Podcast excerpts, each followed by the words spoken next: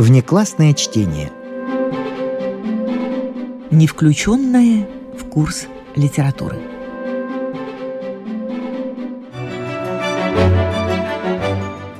К непрочитанной книге всегда можно вернуться. И вновь в нашей программе произведение Михаила Булгакова.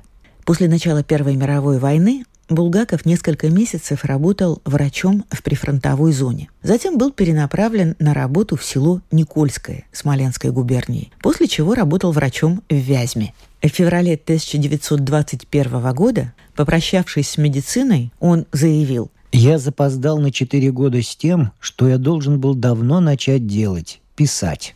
И написал, прежде всего о том, что случалось за время его врачебной практики.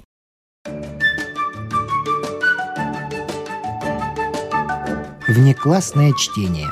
Неизвестное произведение известных авторов.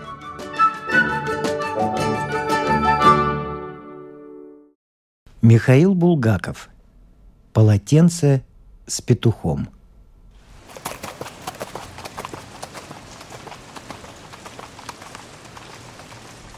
Если человек не ездил на лошадях по глухим проселочным дорогам, то рассказывать ему об этом нечего – все равно он не поймет.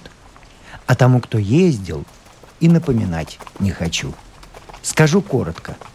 40 верст, отделяющих уездный город Грачевку от Муравской больницы, ехали мы с возницей моим ровно сутки. И даже до курьезного. В два часа дня 16 сентября 1917 года мы были у последнего лабаза, помещающегося на границе этого замечательного города Грачевки. А в 2 часа 5 минут 17 сентября того же 17 незабываемого года я стоял набитый, умирающий и смягший от сентябрьского дождика траве во дворе Мурьевской больницы. Стоял я в таком виде. Ноги окостенели, и настолько, что я смутно тут же во дворе мысленно перелистывал страницы учебников, тупо стараясь припомнить, существует ли действительно, или мне это померещилось во вчерашнем сне в деревне Грабиловки, болезнь, при которой у человека окостеневают мышцы. Как ее проклятую зовут-то половат это тыне? Каждая из мышц этих болела нетерпимой болью, напоминающей зубную боль. О пальцах на ногах говорить не приходится. Они уже не шевелились в сапогах, лежали смирно, были похожи на деревянные культяпки. Сознаюсь, что в порыве малодушия я проклинал шепотом медицину и свое заявление, поданное пять лет назад ректору университета.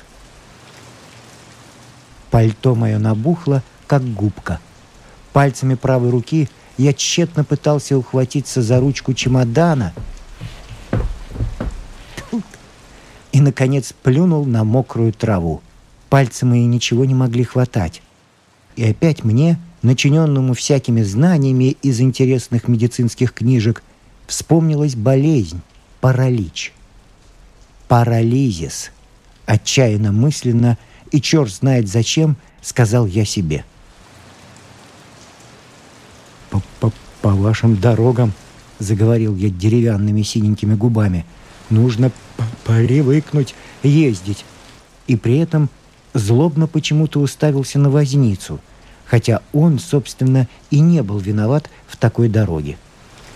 «Эх, товарищ доктор!» — отозвался возница, тоже еле шевеля губами под светлыми усишками. «Пятнадцать годов езжу, а все привыкнуть не могу.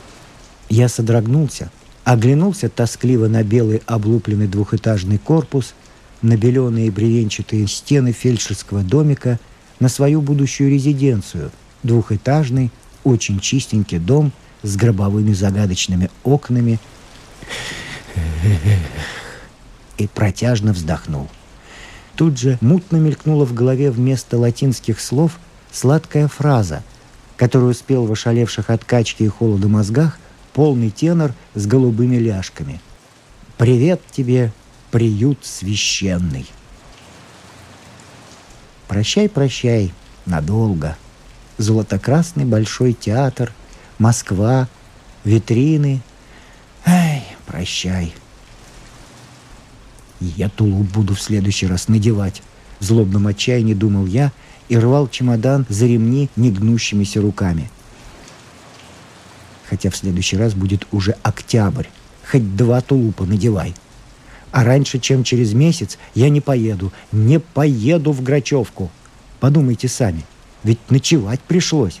Двадцать верст сделали и оказались в могильной тьме. В Грабиловке пришлось ночевать. Учитель пустил. А сегодня выехали в семь утра, и вот едешь, батюшки Светы, медленнее пешехода.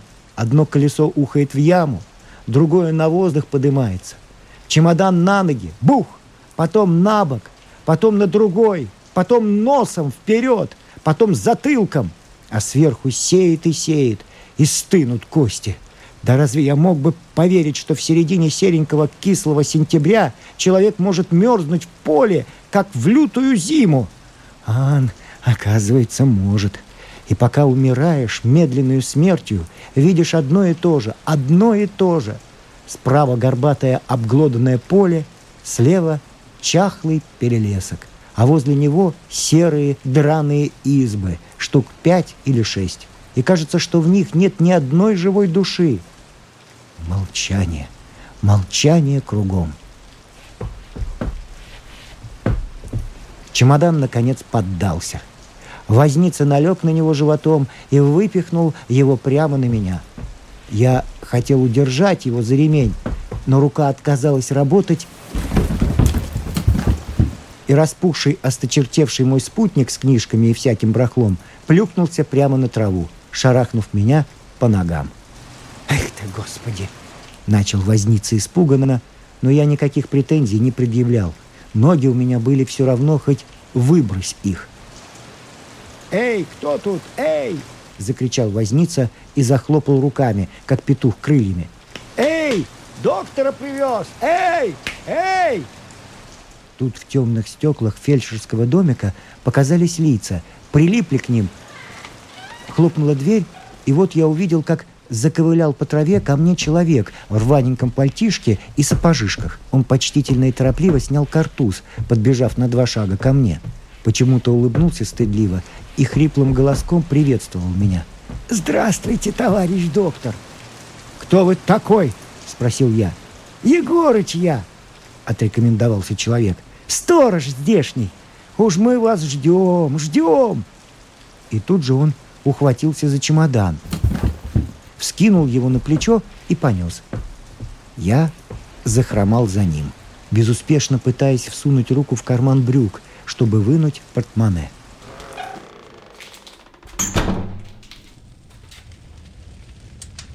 Человеку в сущности очень немного нужно. И прежде всего ему нужен огонь. Направляясь в Морьевскую глушь, я, помнится, еще в Москве давал себе слово держать себя солидно – мой юный вид отравлял мне существование на первых шагах. Каждому приходилось представляться. Доктор такой-то. И каждый обязательно поднимал брови и спрашивал. «Неужели? А я-то думал, что вы еще студент». «Нет, я кончил», — хмуро отвечал я и думал. «Очки мне нужно завести, вот что». Но очки было заводить ни к чему.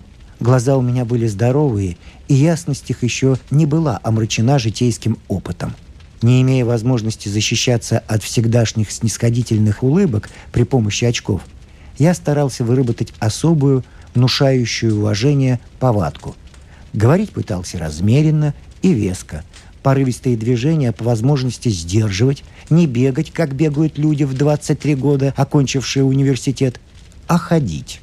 Выходило все это, как теперь по прошествии многих лет понимаю, очень плохо.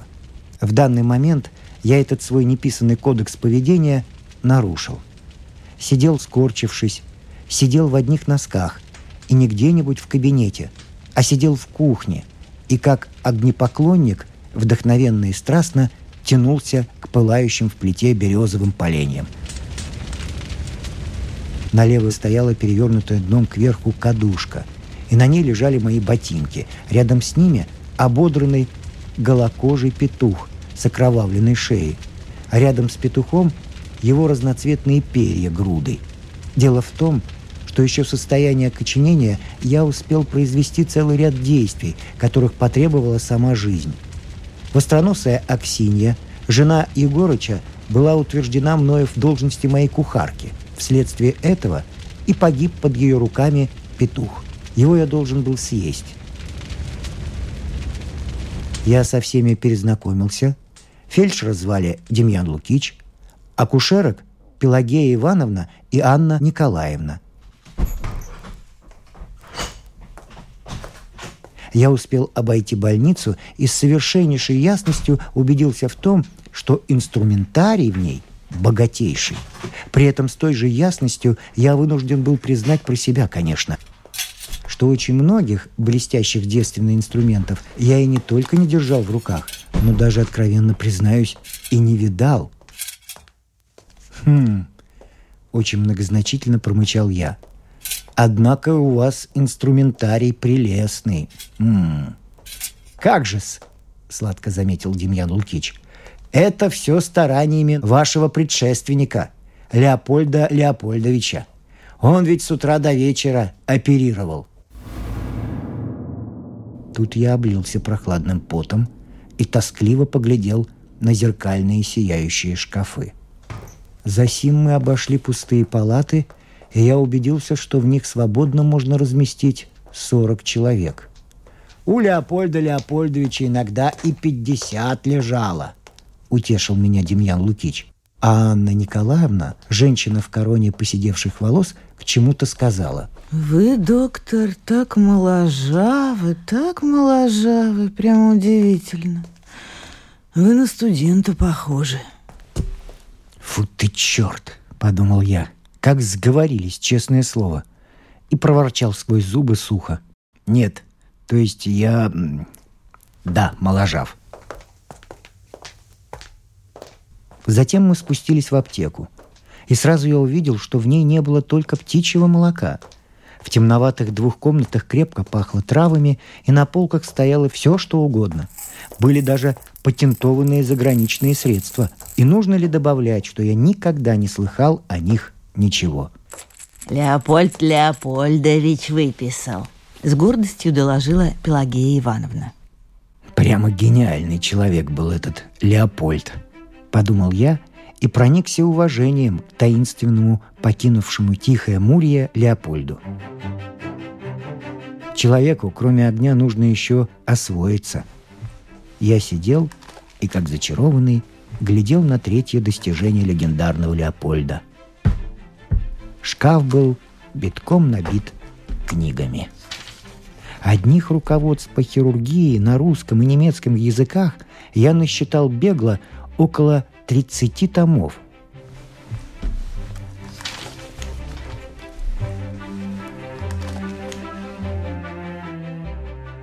Надвигался вечер, и я осваивался.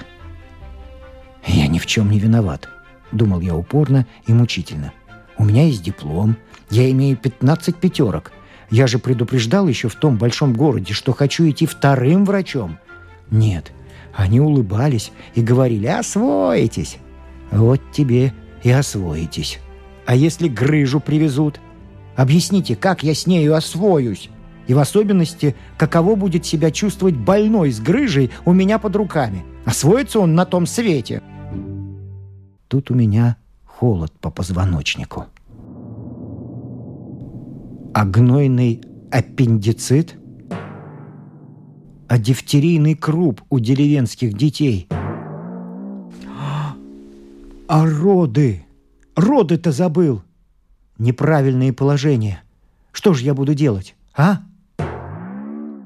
Какой я легкомысленный человек.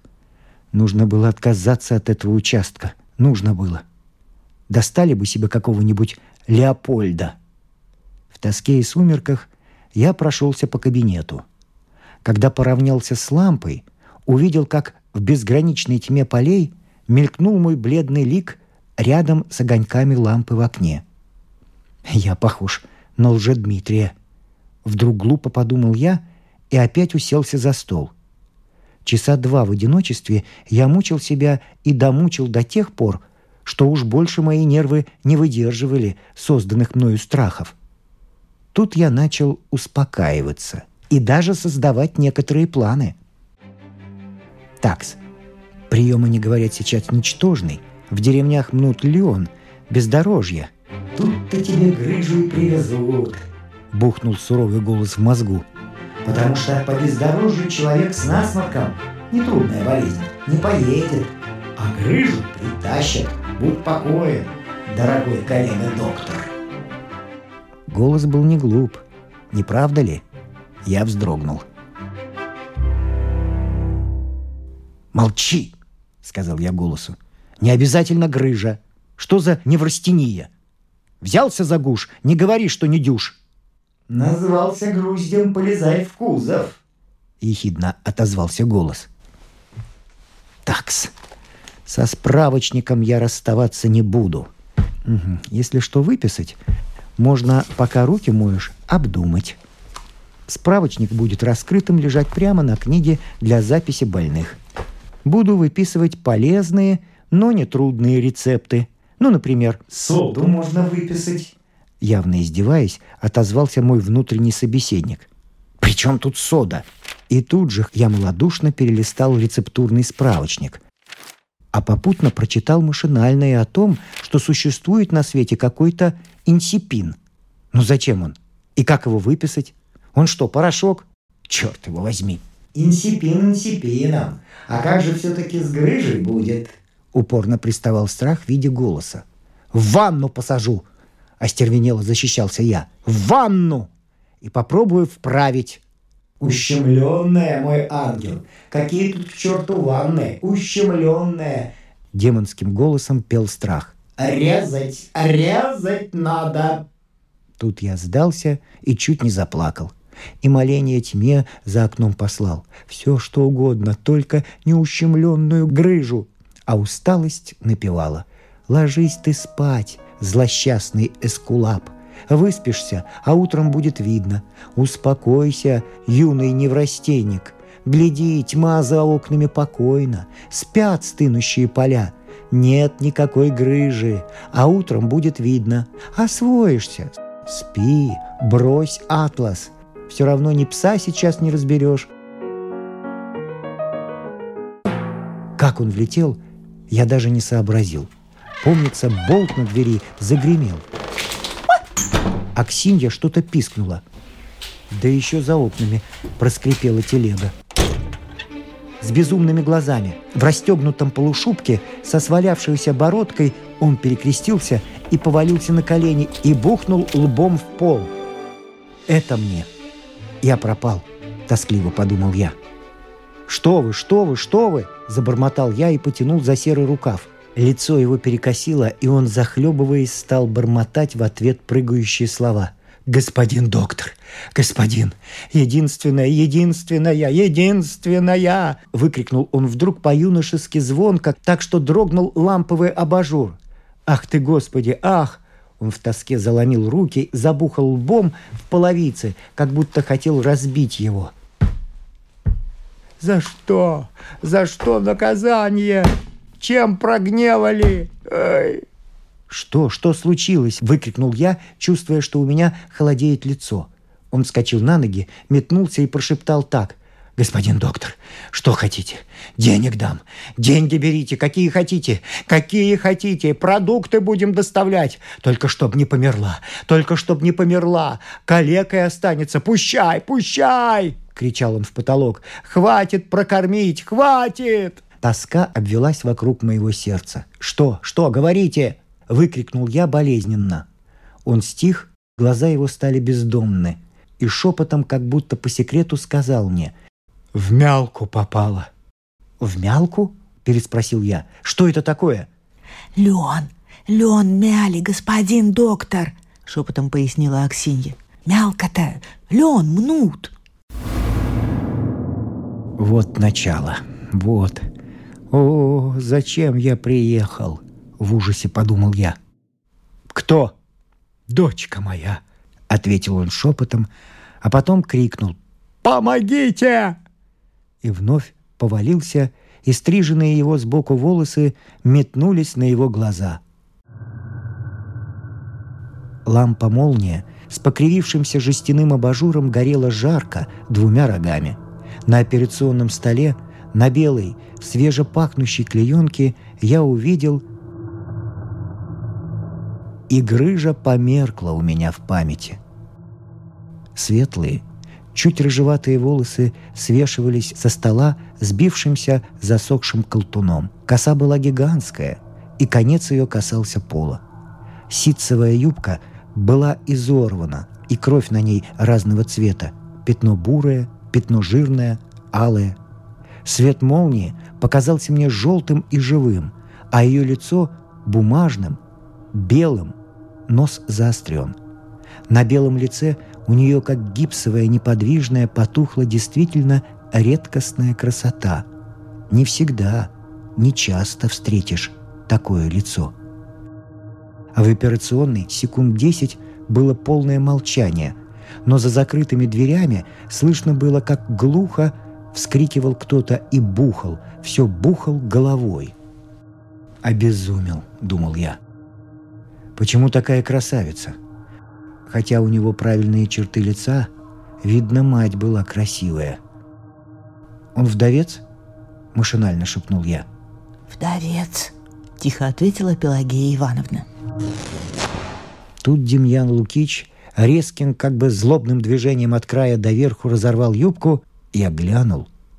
И то, что увидал, превысило мои ожидания. Левой ноги, собственно, не было. Начиная от раздробленного колена, лежала кровавая рвань. Правая была переломлена в голени, от этого ступня ее безжизненно, как бы отдельно лежала, повернувшись на бок. «Да», — тихо молвил фельдшер и ничего больше не прибавил. Тут я вышел из оцепенения и взялся за ее пульс. В холодной руке его не было — Лишь после нескольких секунд нашел я чуть заметную редкую волну. Она прошла. Потом была пауза, во время которой я успел глянуть на синеющие крылья носа и белые губы. Хотел уже сказать «конец», по счастью, удержался. Опять прошла ниточкой волна. «Вот как потухает изорванный человек», — подумал я. «Тут уж ничего не сделаешь». Но вдруг сурово сказал, не узнавая своего голоса. «Камфоры!» Тут Анна Николаевна склонилась к моему уху и шепнула. «Зачем, доктор? Не мучайте. Зачем еще колоть? Сейчас отойдет. Не спасете». Я злобно и мрачно оглянулся на нее и сказал «Попрошу камфоры!» Так что Анна Николаевна с вспыхнувшим обиженным лицом сейчас же бросилась к столику и сломала ампулу. Фельдшер тоже, видимо, не одобрял камфоры. Тем не менее он ловко и быстро взялся за шприц, и желтое масло ушло под кожу плеча. «Умирай, умирай скорее», — подумал я. «Умирай, а то что же я буду делать с тобой?» «Сейчас помрет», — как бы угадав мою мысль, шепнул фельдшер. Он покосился на простыню, но, видимо, раздумал. Жаль было кровавить простыню. Однако через несколько секунд ее пришлось прикрыть. Она лежала как труп, но она не умерла. В голове моей вдруг стало светло, как под стеклянным потолком нашего далекого анатомического театра. «Камфора еще!» — хрипло сказал я. И опять покорно фельдшер впрыснул масло. «Неужели же не умрет?» — отчаянно подумал я. «Неужели придется...» Все светлело в мозгу, и вдруг без всяких учебников, без советов, без помощи я сообразил, что сейчас придется в первый раз в жизни на угасающем человеке делать ампутацию. И человек этот умрет под ножом. Под ножом умрет. Ведь у нее же нет крови.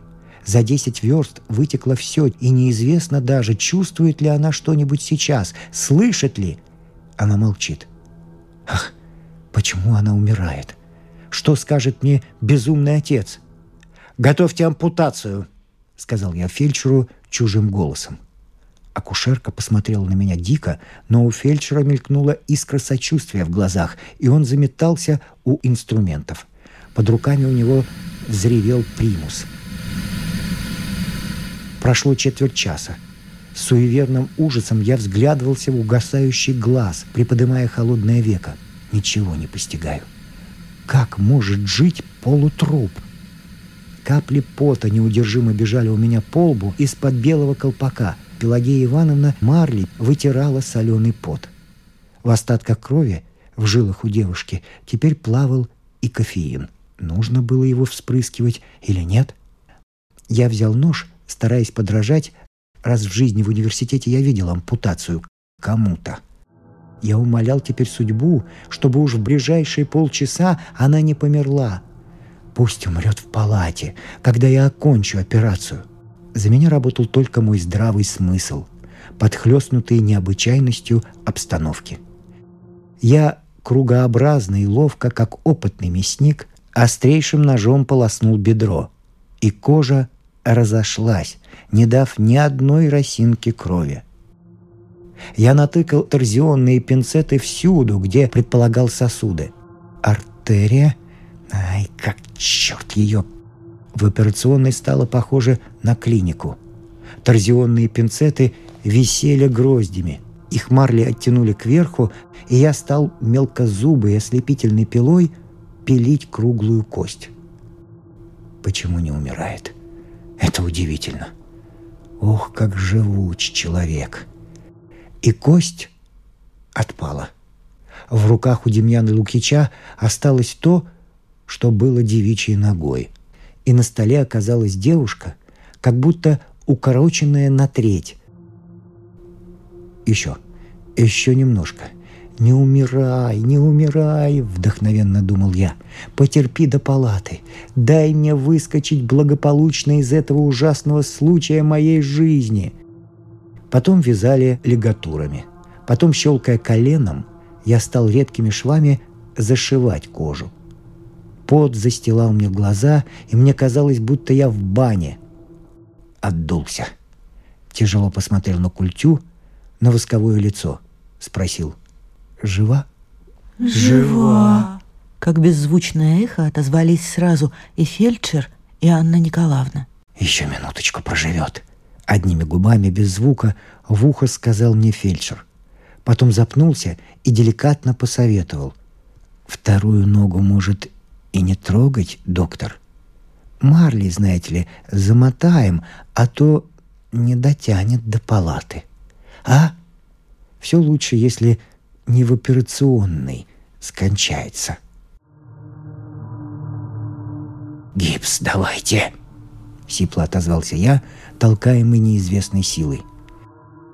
Весь пол был заляпан белыми пятнами. Все мы были в поту. Полутруп лежал недвижно.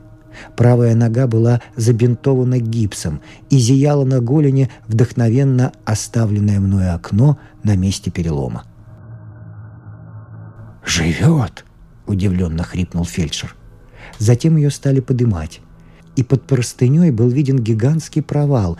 Третье тело мы оставили в операционной. Затем колыхались тени в коридоре, шмыгали сиделки, и я видел, как по стене прокралась растрепанная мужская фигура. «Вы, доктор, вероятно, много делали ампутаций?» Вдруг спросила Анна Николаевна. Очень, очень хорошо. А, не хуже Леопольда. Я из-под лобья взглянул на лица. И у всех, и у Демьяна Лукича, и у Пелагеи Ивановны заметил в глазах уважение и удивление. Хм. Я... я только два раза делал, видите ли. Зачем я солгал? Теперь мне это непонятно. В больнице стихло. Совсем. Когда умрет, обязательно пришлите за мной. В полголоса приказал я фельдшеру. И он почему-то вместо «хорошо» ответил почтительно «слушаюсь». Через несколько минут я был у зеленой лампы в кабинете докторской квартиры. Дом молчал. Бледное лицо отражалось в чернейшем стекле. Нет, я не похож на Дмитрия Самозванца. Я, видите ли, постарел как-то. Складка над переносицей. Сейчас постучат. Скажут, умерла. Да, пойду и погляжу в последний раз. Сейчас раздастся стук. В дверь постучали.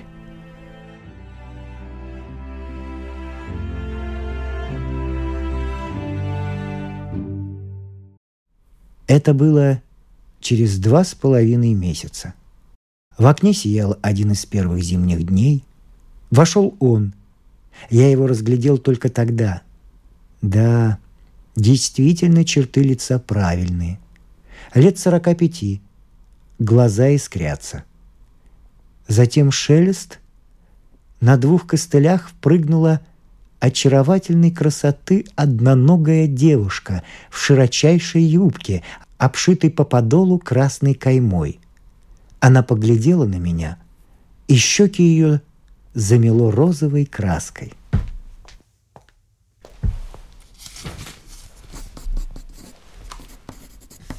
В Москве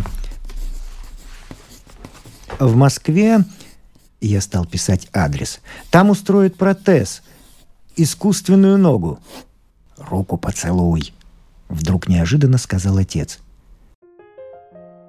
Я до того растерялся, что вместо губ поцеловал ее в нос. Тогда она, обвисая на костылях, развернула сверток.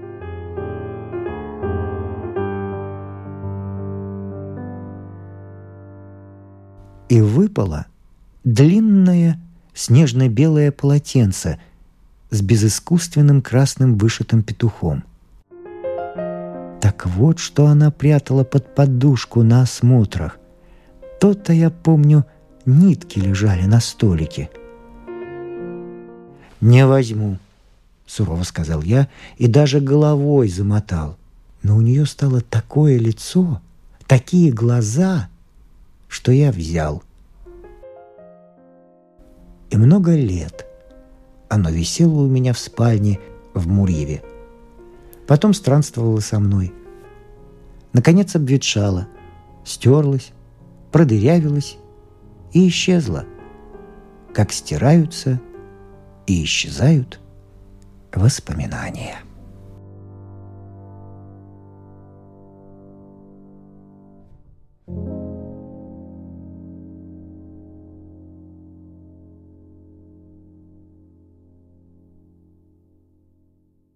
Прозвучал рассказ Михаила Булгакова «Полотенце с петухом» из цикла «Записки юного врача». К непрочитанной книге всегда можно вернуться.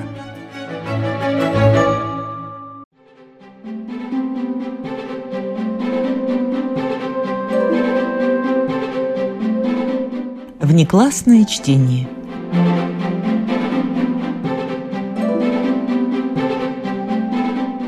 вами прощаются актеры Наталья Щеглова и Вадим Гросман. Музыкальный редактор Виктор Петров. Слушайте нас в Spotify, на платформах CastBox, Яндекс Музыка, Apple Podcast и других. Самых маленьких слушателей мы приглашаем побывать в гостях у книжки. Подкаст Латвийского радио 4.